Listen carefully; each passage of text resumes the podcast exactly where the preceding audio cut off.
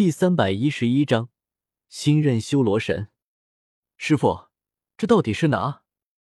剑通明心中越发的困惑，自己这个师傅到底是什么人？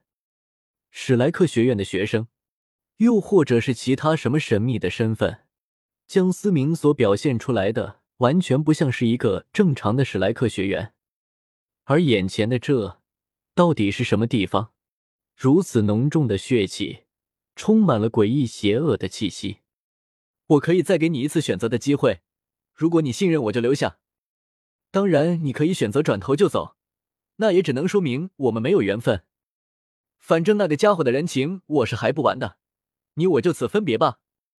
江思明盯着剑通明，期待着对方的选择。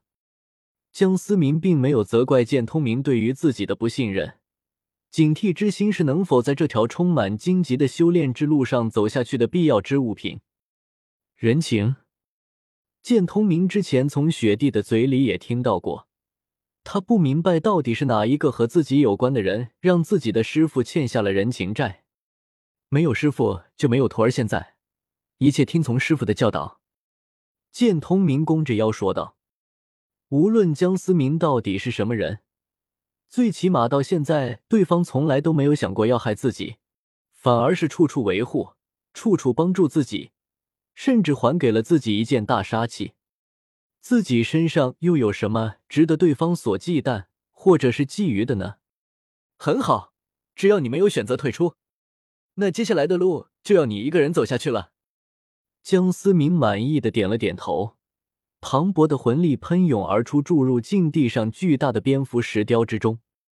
那巨大的蝙蝠头颅上，一双空洞的眼神突然散发出血腥的目光。仿佛活过来了一般，都已经残破成了这个样子，还想挣扎吗？江思明眼神中闪过一丝狠辣，加大了魂力的输出。随着如同大河决堤般的魂力洪流注入，尖锐而又诡异的嘶吼声从蝙蝠石板的嘴中发出。随着石板开始出现第一道裂纹，无数细密的小裂纹也跟着出现。仅仅数个呼吸，蝙蝠石板便已经彻底布满了裂纹。一阵咔嚓作响之后，那存在的不知多久的蝙蝠石板彻底的消失了，化作了一地的粉尘。血色的光柱拔地而起，将江思明和剑通明两人包裹入其中。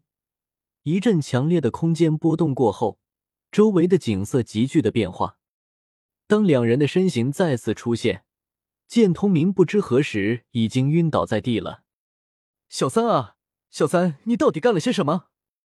江思明看着眼前的地狱路，瞳孔竟然忍不住微微的缩了缩。这才是真正的地狱路。眼前的一切震惊了江思明，前世的丧尸竟然出现在了斗罗大陆，这简直是让人匪夷所思啊！那看不到尽头的地狱路上，充斥着身体腐烂。眼神暗淡无光的行尸走肉，也不知道他们到底以这样的形态存在了多久。整个地狱路漫天的血气大大延缓了肉体腐烂的速度。这些漫无目的、不知道在这地狱路上徘徊了多久的丧尸们，仿佛是感受到了活人的气息。原本行动缓慢的他们，竟然疯狂的发出了怪异的嘶吼声，拼了命的向着江思明两人冲了过来。狭窄的地狱路上。数不胜数，弱小的丧尸被体型更庞大的丧尸挤落下看不见尽头的血海之中。看来当初小三的那株仙草，让这些人彻底被鲜血的欲望所吞噬，彻底沦为了怪物。江思明向着自己冲来的怪物们丝毫没有怜悯之心。这些人本就是在现实世界中因为犯下的滔天的罪恶而活不下去的渣仔们，活着很痛苦吧？江思明喃喃的说了一句，挥手释放出一道屏障，将丧尸全都抵挡在外。江思明看了看身后还在昏迷中的剑通明，随后便原地消失在了一众丧尸的面前。不知过了多久，终于悠悠转醒的剑通明看着眼前的一切，已经完全的懵逼了。这到底是什么怪物？剑通明此刻已经紧张到了极点。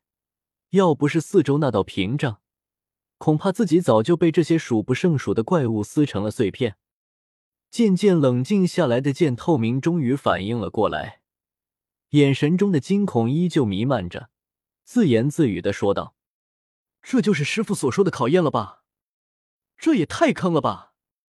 好歹给点提示，上来就搞这么大的场面。”剑通明此刻在心里已经吐槽到了极点，暗自鼓励打气的剑通明振作了精神，释放出自己的七杀剑。然而，另一个更大的惊喜让他彻底崩溃了。什么情况？为什么我的魂技无法动用了？这到底是什么鬼地方？原本还想着大杀四方的剑通明瞬间哑了火，无法使用魂力和魂技，又如何解决眼前的危机呢？师傅啊，我怎么以前没有发现你是个大坑逼呢？血海之下。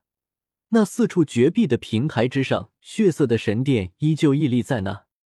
再次回到修罗神殿，江思明已经没了当初的震惊。神界五大至尊，一代神王的传承之地，竟然沦落到此，还真是让人不甚唏嘘啊！江思明有些感慨的说道。江思明并没有一直盯着那座修罗神殿不放，这次他来的目的也不是为了修罗神殿。而是为了这血海之下、万丈深渊之中的东西。当年的那头血色巨龙，以及这深渊之下古怪的嘶吼，甚至让修罗神都有些摸不着头脑。江思明很好奇，这下面到底是些什么东西？放肆！何人敢擅闯我修罗神殿？一道威严杀伐而又熟悉的声音突然从修罗神殿之中传来。原本正准备下到这万丈深渊一探究竟的江思明不由得皱了皱眉头。我似乎没有触发神殿的传承机制。江思明有些疑惑的喃喃说道。更加让江思明疑惑的是，这声音并不是属于修罗神的，也不是属于唐三的，只是这声音莫名的让他感觉有些熟悉。有其他人继承了修罗神的神位。看来我失踪以后。还发生了一些我不知道的事。江思明皱了皱眉头。当初古老王根本看不上修罗神和邪恶之神的神位，直接将两大神王的传承印记从江思明身体中踢了出去。现在看来，修罗神重新寻找了神位的传承者。